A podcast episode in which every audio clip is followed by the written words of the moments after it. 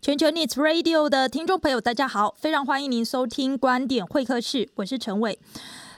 新冠肺炎，它自从第十九例的确诊病例开始，其实都有别于前十八例的传播模式，可以见得这个新冠病毒的疫情可能已经从原先的两种主要模式——境外移入，还有就是家户的传播。新冠肺炎疫情已经朝向了其他的传播模式来发展了。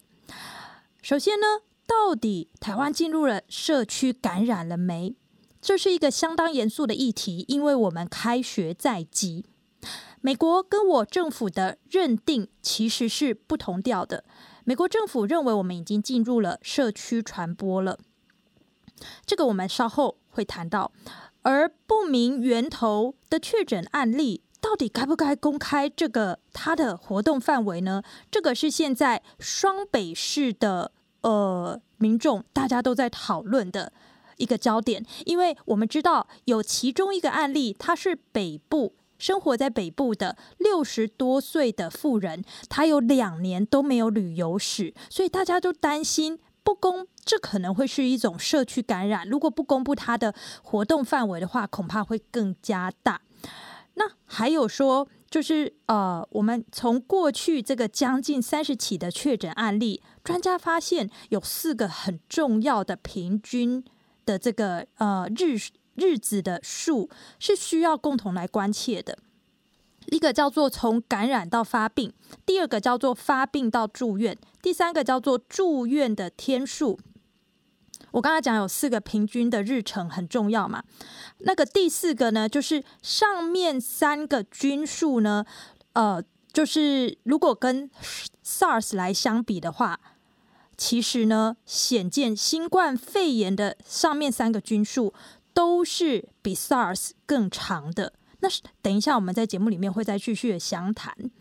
我们今天的节目的内容，它主要是来自于台湾公共卫生学会以及台大的公卫学院，他们所办的，就是说新冠病毒公共卫生社区防疫的教育课程。所以大家会听到我现场的声音，因为是收录课程里面的精华摘录，所以现场音会比较大。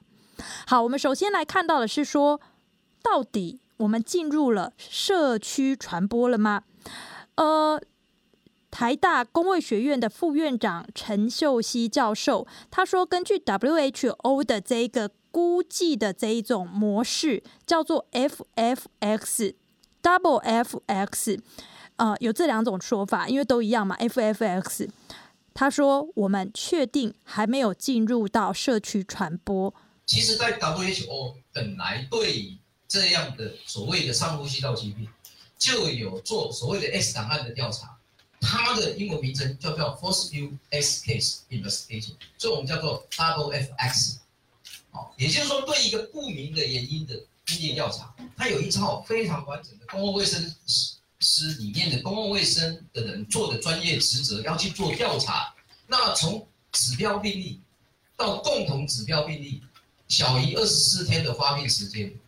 把它定义成共同指标病例，然后再传染给所谓的接触个案。那第一波接触个案跟第二波接触个案，它的传染波是不一样的。而这一个东西就是目前台湾在整个家户感染所用的 WHO 的最基本的定义。而这些定义也告诉大家，为什么我们一直在讲，我们还是在在家户感染，因为它的指标个案到它的接触个案，以及到它第二波接触个案，它的时间都非常清楚。所以像这样非常清楚，完全符合 WHO 所谓的 Double FX 的调查的情况之下呢，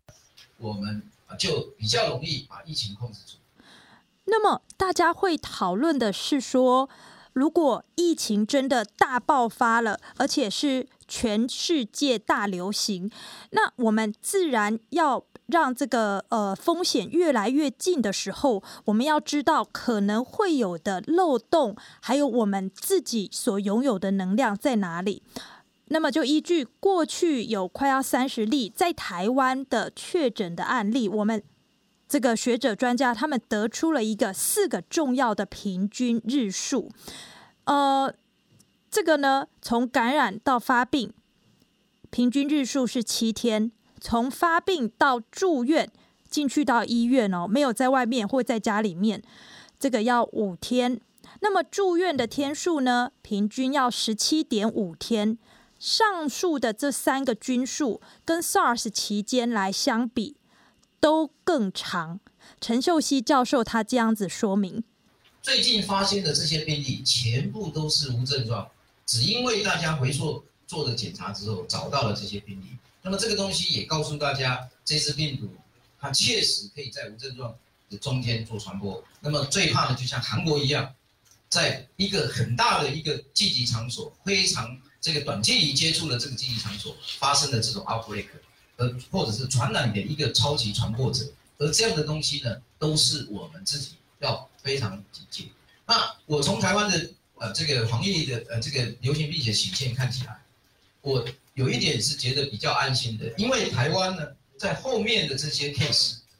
因为我们所找到的 case 都是在前面发病的接触史也好或确诊时间，所以可以看到台湾整体而言，在有一波的小小的这样的一个加护流行、加护感染之外，在后面的 case 呢，是不如其他国家来的这么样的一个密集系数，所以这也是让台湾在这个大家在讲社区感染的同时的机会呢，相形之下呢，就会比较保守，好，比较保守。那么，那么我们从现在现有的资料开始，慢慢要对台湾的资料提出一些证据来告诉大家，这是我们根据所有的网站的资料、CDC 的资料、新闻媒体朋友的这个呃的帮忙交叉比对之后。我们知道，在台湾目前这二十四个病例，呃，这二十八个病例里面，我们得到它的这个从这个这个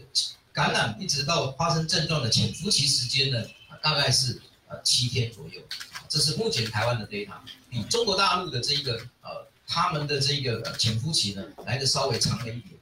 各位报告，然后呢，我们也做了台湾呢从发病到住院的这二十八个病患，他的这个住院天数以及。呃，他的这个发病到住院等待的天数以及住院天数，那我们可以看到，就是说整体而言，我们发病到住院大概很短，大概是五天。可是刚才我们看到，我们的住院天数也非常的，也也达到将近快两周以上。哦，这个就跟刚才我跟大家讲，在康复，哦，那台湾目前的这些病人也慢慢在康复中间，但是他所需要的医疗的住院天数的资源，哦，相对的多。那么相对于当时我们的 SARS。它的潜伏期，因为它是在发烧之后感染给别人，所以呢，潜伏期相对的稍微短了一点。那么发病到住院，因为它是发烧，所以呢，当它到住院的时间非常短，可是它的住院天数呢，就会比我们现在的这个呃呃 COVID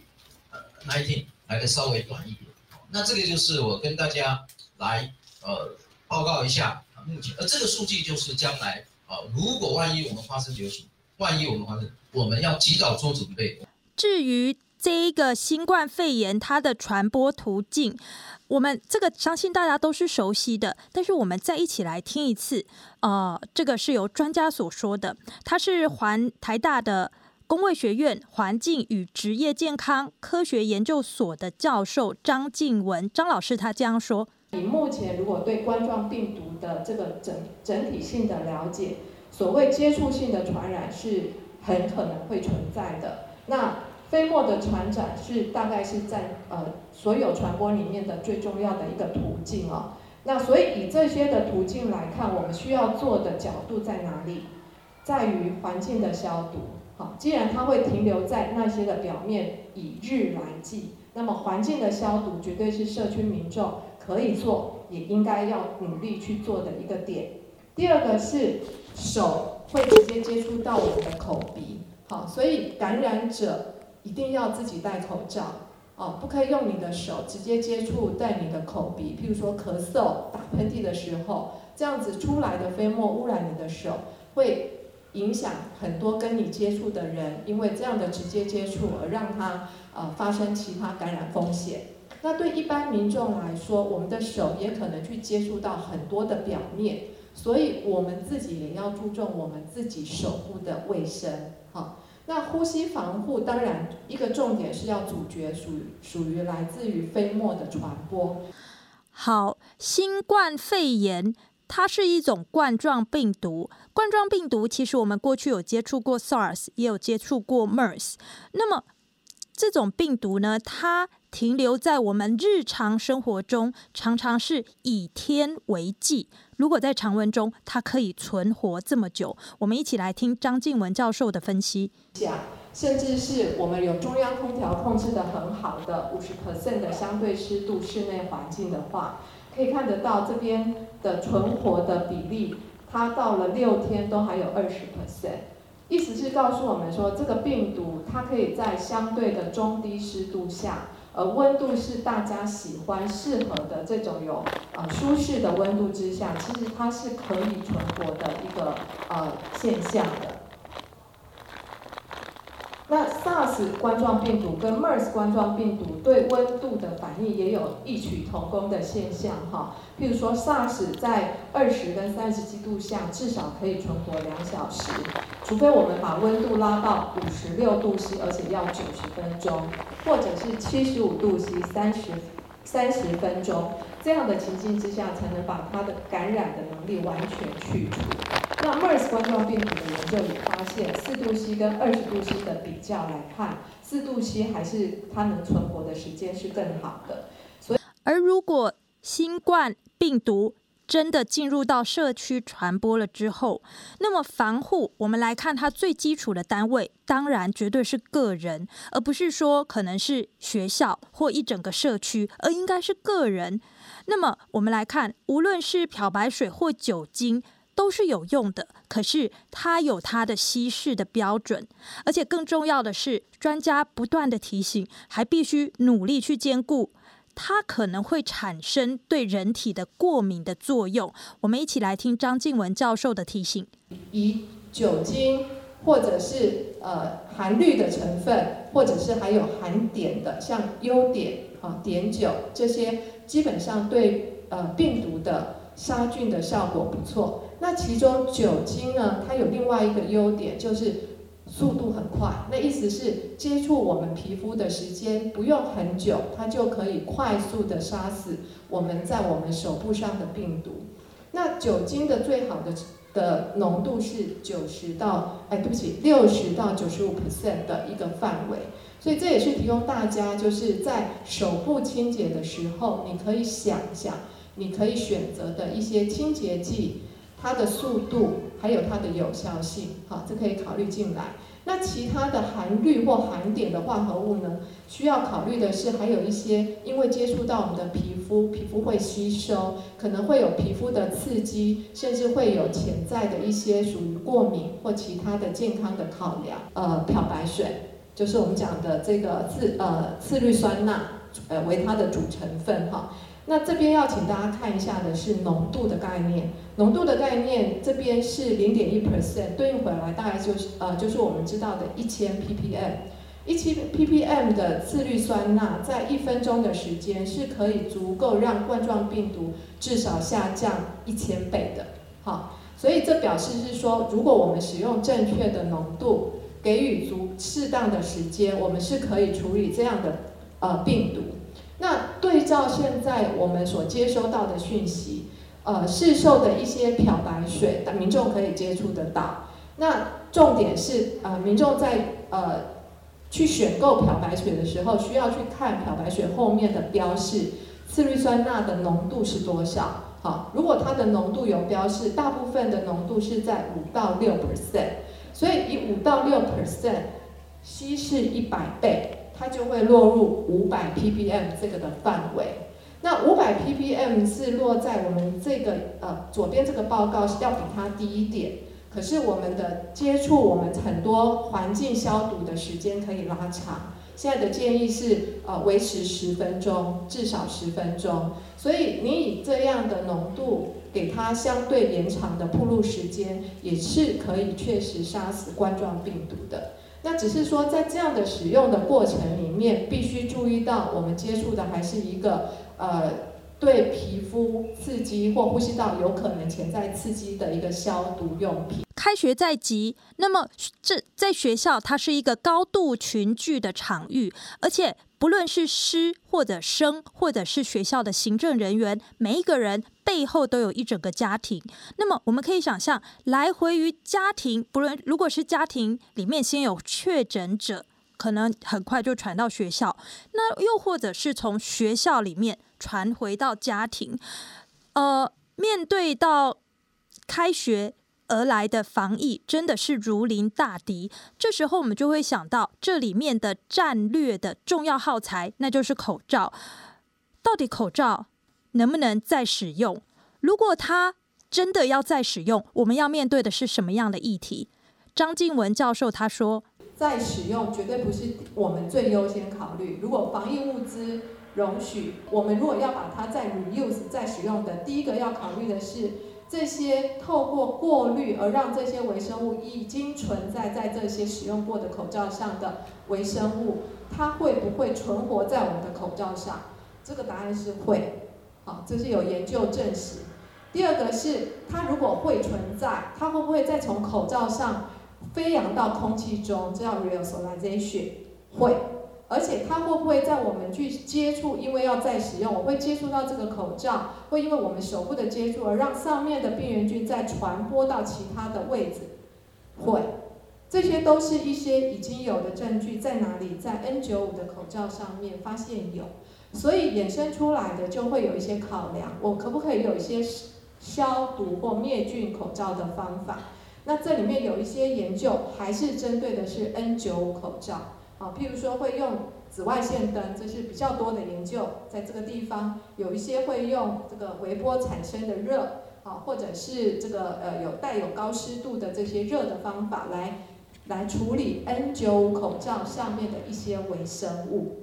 那我们除了要期待这样的除菌有一个有效的杀菌效果，就是 disinfection efficiency 之外，我们要同时考虑的是被这样处理过，譬如说紫外线照射、加热的灭菌，会不会对口罩本来有的过滤效果产生变化，或者会破坏口罩整个的结构，让我的密合变得更不好。欢迎各位听众朋友继续锁定观点会客室，我是陈伟。这个节目是由我们跟台大风险社会中心所共同制播的。今天我们在谈到就是。保命防炎大作战，这个炎是发炎、肺炎的这个炎哦。好，那我们今天所谈的许多的内容，是由台湾公卫学会以及台大公卫学院他们的教授专家所提出来的专业见解。因为是课程上面的呃这个现况现场实录，我所做的精华的为各位的精华摘要，所以因此它可能空间音会比较大。接下来我们进入到几个关键的个案哦，呃，台湾第一例因为确诊肺炎而死亡的是第十九例白牌车的驾驶，那疑似的源头呢，政府说是浙江的台商，可是浙江的台商政府却决定不把它列入第二十五例，因此呢就不再疫调，不再疫情调查，不需要调查他又去。可能传染给谁？这个引发会不会感染更多人，而产生了一个防疫的大缺口？这样的疑虑，我们一起来听台大公卫学院的院长詹长全教授他怎么样分析。一个个案被感染，然后确定为个案，那前面一定要是个案。那问题是说，如果产生抗体，你一直感一直感染，那有很多人身上有抗体以后，就那些呃我们的模式里面有抗体的人就不会被感染。所以他在在这两个考量之下，啊、呃，就觉得说，如果这个指标个案都已经有抗体了，他的接触者应该都是有抗体的。只是有一些学理。啊，所以就是说，国家的资源要不要穷穷追猛打，一定要去追这个呢？还是我们钟所长刚刚讲，现在我们进到哪个阶段，要把资源放在哪个地方的准备？好，所以这个政府好，再来我们继续听到呃，詹院长，我请教他的事情是说，嗯，最近在北部为了一件事，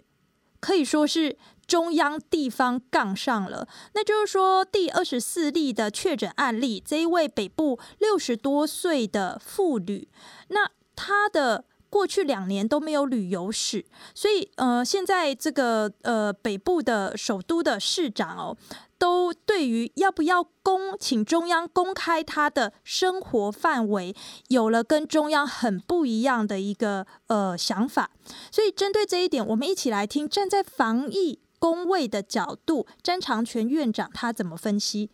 防疫的要点就是及时、透明。这个疫情一定要是正确哈，及时、透明三大要素。我从这个第一次记者会就说明会就讲，你的意调跟那个个案、那可疑个案的人、时、地都要正确。然后正确以后呢，还要及时。正确有时候还不够，有没有？今天这么多理论告诉大家，这个感染潜伏期、发病潜伏期，这个你如果掌握的越及时。正确性就越高，因为我们都要靠回顾、靠去问他。可是问了以后马上要用，这样才能用。好，所以人时地既然是意调里面的最关键的，那第三个就是说，人民跟政府之间有信任就是透明的，不能说只有一方知道，另外一方不知道。那所以揭露本来是透明最需要的。今天我们对中国的疫情最不放心，就是说，它真的是不透明啊。你看 WHO 的专家团去了，连武汉都不能去。那你要调查，就是要调查污染源，那污染源都去不了，怎么去了解真相？好，所以回过来，如果我们的社会在平常有养成足够的互信，好，我们的社会有不只是政府跟人民啊，人民之间啊，啊，这个要有我们俊豪老师讲的。这些健康识能的知识的，不然他就是恐慌哈、啊，他是不知道，对不对？明明一点八公尺就安全了，那我离我家离你十八公尺，那你也说我这个，这这个这个心理就会造成说要不要公布是一个，但是你公布以后，大家是不是警觉更高？哦，那每个社会不一样，新加坡跟香港是相当程度的公布。他那个民间自己画，或是他的这个卫生单位，他就可以把没有说一定是那一个家户的事都可以标示啊，那是他的社会，我们不能每个社会不一样。可是呢，我觉得说我们要不要用这样来提高大家的警觉？有没有多余的效果？我觉得有限，你知道吗？为什么？因为大家已经都戴这样的口罩了。戴口罩到处走的行为已经告诉我们，大家认为全台湾每处都很。那你再告诉他说某一个地方好像危险，有意义吗？好，所以这个在争论这个的时候，其实如果政府也把这个讲清楚，就是说我没有办法提高你警觉，然后反而制造更多的恐慌，那让我防疫更困难，那当然可以。可是经过一段时间。事实上是可以公。好，刚刚我们一再的谈到，就是开学对于防疫是如临大敌。那么，曾经在 SARS 期间担任专家咨询小组的成员，他也曾经是台大公卫学院流行病学与预防医学研究所的教授金传春老师。他提醒大家，其实呢。与其一直在关注就是开学会怎么样，我们可能要面对的是目前最当务之急的棘手的难题，就是那些台商哈，就是如果说他已经是在中国大陆或者是 whatever 香港就是工作，他如果要回来的话，我个人认为说最高的危险群不是所有现在你讲的那个学校，而是那些台商的家庭。目前台湾的 data 很清楚嘛。你 high risk 就两种人，第一个是 importer，第一个他，第二跟他亲近的家属和朋友，对不对？所以那些人回来，我们就要求他就是不要换机，不要到其他的机场去换机，你就是直接从大陆回来。为什么？那我们就可以做做做这个很好的隔离和检疫的工作，对不对？所以为什么这也是专家顾问团那时候就反对说中国大陆你全部停航。你全部停航，他就去给你转，你那那时候更难更难管。那所以你不如就是你就是这五个城市，他进来你就好好管。金传春教授他更进一步的说明，要怎么样才是他所呼吁的话对重点。我们一起来听。我刚刚认为他们所说那个香港哈，那我我是我那个我是认为说他们香港和新加坡比较比较是外来文化已经已经就是说有一个程度了。那我觉得我觉得华人是。你知道，懂我意思？你看，你看那个家长，他要下礼拜开学，你看那个电视上全部都在讲说，家长很担心，很担心，对不对？就就他就会认为说，啊，那个很少数的就是我。其实你所有流行病学的 data 很清楚嘛，小朋友得到的那个 case number 非常低啊，对不对？然后台湾的那个重症。说实在的，我所以我才说他们应该要整个去调查那个重症和死亡的，就了解他为什么是重症和死亡。那台湾其他的病例通通都是轻症嘛？那你那你根本就你家长那又那台湾其他病例又没有小孩，对不对？所以就是说，即使即使大陆有小孩，其他的台湾病例没有小孩。那可是我是觉得家长就很，我告诉你得肠病毒的几几率恐怕还比得这个这个武汉肺炎高，嗯哼，对不对？然后你做了这件事情，把流感的，嗯，台台湾的台湾现在目前是 flu 的 season 嘛，就是人流感的 season，那人流感对台湾的伤害更大。你 outbreak，我不是说武汉肺炎不重要，可是我说你在整个做公共卫生，你看那个美国那个新。他对于美国的疫情的那个拿捏度就很清楚嘛，不是说你只 focus。那为什么？因为我觉得我们现在的。我们现在很多的东西，我们的执政党跟中国大陆是对立的，所以中国大陆疫情就一直大家一直去播。其实，其实我个人认为说，台湾对于自己内部的疫情，它的 global responsibility 更大。武汉的疫情再怎么样，是中国大陆去要对全球军负责任。那我觉得台湾的疫那个禽流感，如果万一那禽流感变异要传到别的国家，我们的责任大大的不得了。而以政府出面，然后就是呃同邻近的国家。彼此的联手，他提出了一个做法，他用这个做法来预请政府。我一直都呼吁说，应该两岸四地再加上新加坡，因为新加坡百分之七十五是华人，然后这次也受受了很大的经济的影响。我是觉得这几个地方，我觉得应该是开专家会议，而不是等 WHO 去开专家会议。就可是我我我个人看到说，你看那个北京，它一直都发生那个医院的群聚感染。很可惜啊，我们台湾就我们台很多很多这呃这些东西都我们当初都受过苦，所以我们一看到他们这样，然后医护人员，然后那个那个去世的那个李李文亮，他口罩都戴错了，因为他把 N 九五放在外面，然后他把那个 surgical mask 放在里面，然后露出来，所以他的密密合度不不够嘛，所以有很多这些东西我。我我就是觉得说，医护人员，医护人员是拯救病人的嘛，所以我我我一直认为说，这个东西是应该不应该有政治的鸿沟。我们刚刚谈到的一个关键就是高危险族群。那呃，高危险族群呢，其实在流行病学的统计里面，确实这种大型的新兴的传染病的呃青少年孩童的。这个感染率确实是蛮低的，可是这往往是因为疫情刚开始爆发的时候，通常学校会是第一时间反应，就是暂停上课，甚至是学生延后开学，因此大部分都是成人感染。有一个很大的原因是在这里。那至于在病理上面和病毒上面，这个流行病学上面的研究，这个都还。呃，有待后话，因为比如说过去像 SARS 期间哦，其实 SARS 到后来是天气一暖和就完全被消灭了，而 MERS 在台湾其实我们是呃这个呃我们几乎不太再提的。好，那于是呢，我们其实就拿 SARS 来看好了，SARS 对于我们，我们可能。必须学起什么样的教训，而甚至是这一次能够成为有意义的参考的，并且这个高危险族群呢，其中包含了可能宗教性的聚会、学校，还有一个很重要的，那就是监狱。那到底我们可以怎么做？呃，接下来发言的这一位教授，他是台大公卫学院的健康政策与管理研究所的所长钟国标教授，他这样说。那我们今天呢，我谈两个地方，就是我们只提一啊，在发发生这个前后呢，我们怎么样做通报调度、物资的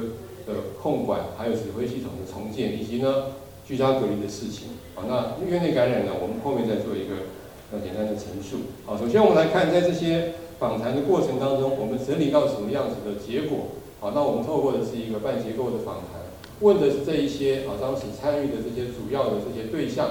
好，那我们问啊他们在角色功能的扮演，啊他们怎么样做决策，还有呢他们怎么样运作这些指挥的系统。以及呢，在指挥系统当中有什么样子的建议的方向？那因此呢，我们得到的这些结果啊，那当然这些都是在两千零三年十七年前我们做的结果，跟大家做一个简单的分享啊。在通报的地方啊，疑似个案的通报是重要的地方。好，那未发的时候呢，卫生署询问各个单位啊，医院发现疑似病例的时候呢，不应对外发布新闻啊，这是看到的。另外呢，要设立一组专职的人员来判定工作。啊，卫生署可以需要跟健保署的这个结合。另外呢，这个 CDC 啊，可能有一些资讯又没有办法掌握，健保局可以帮忙。啊，CDC 的这个人手是不足的等等。啊，在通报病例审查的时候，这边提到通报的措施跟通报的执行。啊，另外这边就有提到一个，跟现在也碰到的问题。啊，流行病学以防疫为目的的定义呢，跟临床的定义呢，可能会有不一致，导致呢这个积压大量未判定的个案。啊，所以这个。现在可能也会看到，那因此呢，通报案例的判定可能是严重的，可能是危险的啊。通报案例会导致的地方的压力很大啊，民众被通报啊就要移出急诊室，会增加了这些负压病房等等啊，所以定义跟急迫性也是相当的重要啊。另外呢，在通报的流程上面，医师有通报的义务，却没有使用资料的权利。啊，那另外疑似个案的判读呢，是医院不愿意把病人的资讯通报给 CDC 或卫生局啊，这个贯穿的管道不通通畅，通报的格式一变再变啊，地区医院通报的时候呢，感染科的医师啊看不是就要病房回家啊，相关的词汇啊，通报只有新个案、死亡个案等等啊，治愈的人数没有通报等等。啊，那另外就是资讯的这个部分啊，CDC 的系统没有被挑战过啊，这个。通报大量的时候呢，会塞车，啊，还有提到 CDC 的这个侦测系统不够敏锐，啊，电子病历啊要加速推广，啊，病人就医的资讯，啊，怎么样利用健保的资讯，啊，要产生一些啊省下来的这些时间，啊，那另外呢，就是健保局在病床调度的这个部分，啊，由规划原本是由卫生局调度，但是发现到执行的时候有困难，啊，那调度上非常。非常大的一个挑战啊！台北县卫生局等等都会有一些病床调度的这些的问题啊。那另外提到啊，指挥系统呢无法一条边啊。那负压病房呢收治了一些 TB 的病患啊，TB 病患占了隔离病床，主导收治 SARS，所以这边有很多病床调度上面的障碍啊。那另外呢，医院不敢收，会怕影响营运啊。卫生局有这个法令的这些规定啊。台北县的这些当时的这个。呃，资源的不充足，另外呢，要调度病床，啊，卫生署有紧急医疗系统，但是啊，跨县市的调度上呢，还是有问题的部分。啊，那另外提到 SARS 的防治条例等等，啊，所以这边提到的病床调度的困难，还有就是啊，分级医疗，地区医院的这个不敢收病患，啊，分级医疗是必要的做法，啊，还有这个健医院收治萨斯病患的补偿措施，啊，所以健保局在总额的下面向医院说明。要做总额的调整，啊，所以这边提到，啊，健保局要配合与否来决定经费的配置，好，所以这个，哦，当健保局后来整个呈现之后呢，才让这样子的部分。第三点呢，在这个物资的控管上面，啊，防疫物资的控管，啊，CDC 负责，但这边有一个估算的地方，严嵩不一样，啊，捐赠物资的受控管，另外呢，这个物资控管不好，会，啊，不符合规定的会送到医院等等，啊，所以物资的控管会产生一些问题。还有就是需求的分配量，啊，N95 口罩跟所谓的防护衣的存量，啊，CDC 等等也在做需求调查，可是还是没有达到定位。啊，另外这边提到啊，ICU 的这个资讯中心的投入，还有这个整个的分配呃存量的这些原则的定定，啊，还有进口物资的这个呈现的部分。好，那当然从刚刚的这些三大的结果的部分，我们可以看到有这个流行病学跟临床上面定义的不同啊。防疫的目的呢，要采取宽松的条件啊。卫生局会受到这个配合，会影响到受到县市政府的政治的影响啊。健保局跟医院的联系，还有呢，界定这个医院之间的转换的程序。另外呢，离县市之间的这是属人还是属地的原则，也要做一个比较明确的呈现啊。把治愈跟追踪呢，要纳入通报的范围。啊，平常有 CDC 啊，必要的时候召集病例的判断啊，健保局善用这些资讯等等。啊，那另外病床的调度呢，啊，这是一个啊欠缺在跨县市的这个地方啊，需要红萝卜跟编制的考量。啊，分级医疗跟发烧筛检站的这个功能也是要非常的小心。好，那另外就提到啊，怎么样做 SARS 的补偿措施呢？健保局应该及早宣说明啊，消除医院的疑虑呢，才会赢得这样子的一个配合等等。物资的控管啊，这个太严格的时候呢，会有分进口物资的管制也是要再进一步的呈现。那还有呢，就是看到我们一个叫居家隔离的这个概念啊，台北市有分成 A 级、B 级的居家隔离啊，但是发觉到真正发烧的人其实非常的少啊，所以在居家隔离的地方要有一些啊值得注意的这个做法。好，所以同整了刚刚的这些啊事情啊，从个案界定，从通报，从这个病床，从这些啊整个呃病床的调度的地方，我们可以看到，在指挥系统的地方有四个存在的问题。第一个啊，决策的资讯不足；第二个，医院配合的困难；第三个，资讯的收集跟利用的落差，你收集的未必真正的利用；第四个啊，非专业因素的影响决策啊，可能有一些啊。政治各个县市地方政府的考量啊，指挥系统的混乱，授权分工不明啊，媒体的宣传不佳，还有政治的纷扰等等啊，所以这些东西是在呃没有一个一条编成贯彻下来之后呢，所存在的这些相关的一些问题。好，那这边提到啊，决策资讯系统要有一个常设的这个部分，因程度来提升啊，从 CDC 到卫生署再到跨部会啊，那要做一个最坏剧本的一个演练。啊，要缩短资讯的需求等等啊，这是一个看到的地方。那另外呢，从这个 SARS 的居家隔离，这是另外一个我们可以看到的这些事件啊，那也是一样，我们要书面资料跟深度的访谈啊，特别是以华昌国宅的这个啊封街的这个事情来看啊，那这边就提到啊，居家隔离有些是自动隔离，强制隔离呢跟企业的使用不清楚啊，那居家隔离跟劳工的冲突的时候呢，没有一些规范啊，怎么样彻底的执行，这边是一个很大的部分啊。那这边牵涉到居家隔离，牵涉到这个啊人权的部分啊，卫生局、民政局的这个介入啊，会有法源上跟施行的问题啊。台北市也动员的这些志工，甚至是宗教团体的志工啊，这是一个啊很重要的一个来源的地方。怎么样掌握名单啊？怎么样做这个集中隔离的这个区域的掌握、土地空间、中央地方的调度，还有卫生局、环保局的这个特色的清理跟灭菌啊，这些事情都是一个啊公教人员。的这个共动员啊，企业界啊，学生、游民、家庭主妇、安养中心等等啊，所以这些东西的这个资讯的建构呢，也是一个值得深思的部分。那华昌的这个封街其实也是第一次的碰到，所以我们欠缺的一个 SOP 协调上面的这个不足啊。另外这边就看到啊，在这个分工上面会有人力的这些吃紧啊，跟社会局之间的这个摩擦啊，需要再做进一步的这些的调整。在节目的尾声，我们要一起来听一听，就是所谓危机就是转机的一些具体的想法。呃，陈伟自己觉得相当有价值的是来自台大公卫学院的副院长陈秀熙教授他所提出的，其中第一个呢，是为了来解决我们现在的呃这个防疫的能量，呃，可以呃防疫的能量。或许有限，然后并且是善用，就是我国很重要的一个呃技术的产业，就是大数据的分析。陈秀熙教授他提出了一个怎么样让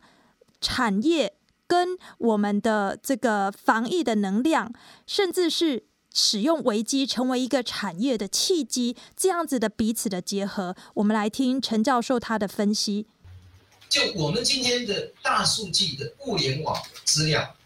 物联网的结构这么发达，韩国、日本也都一样，这些欧美国家都一样。难道我们在居家管理的过程中间，难道我们在这个所谓的这个呃这个有限资源的这些医疗机构，难道我们不能够使用这些物联网的这些机构，透过云端的技巧，透过大数据的东西来产生今天不要近距离的接触，而就可以减低这一个 COVID-19 它的传染的能力？而可以让我们的企业、我们的观光业、我们的其他受影响的这些这这这样的一个呃的企业，采取另外一个在院长第一次就跟大家讲的，如何能够把这些危机变成转机？我们需要思考，台湾不是没能力做这件事情，而是我们需要企业家大量的投入。来思考这些，而对台湾的整体的企业大数据资料，特别是对健康企业来讲，是一个非常正面的一个所谓的这样的一个转机。那么民众在这个地方呢，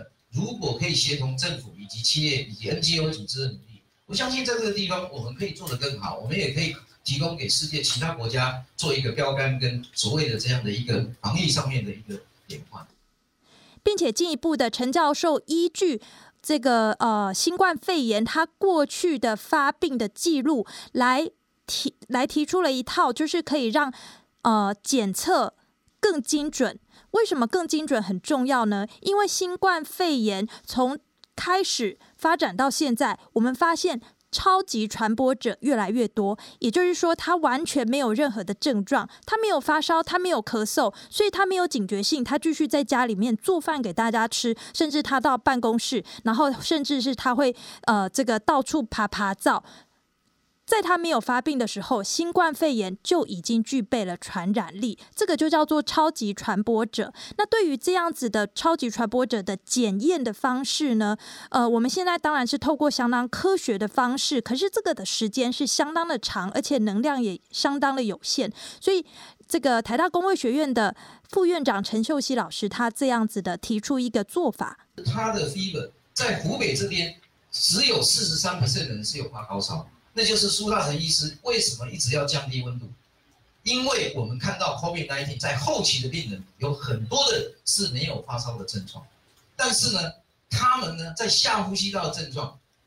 以及上呼吸道症状两个都有，所以这支剂呢非常的厉害，在上呼吸、下呼吸只是出现的频率会因为不同阶段的不同，所以我们交叉了比对了这些文章之后，再把台湾过去做流感。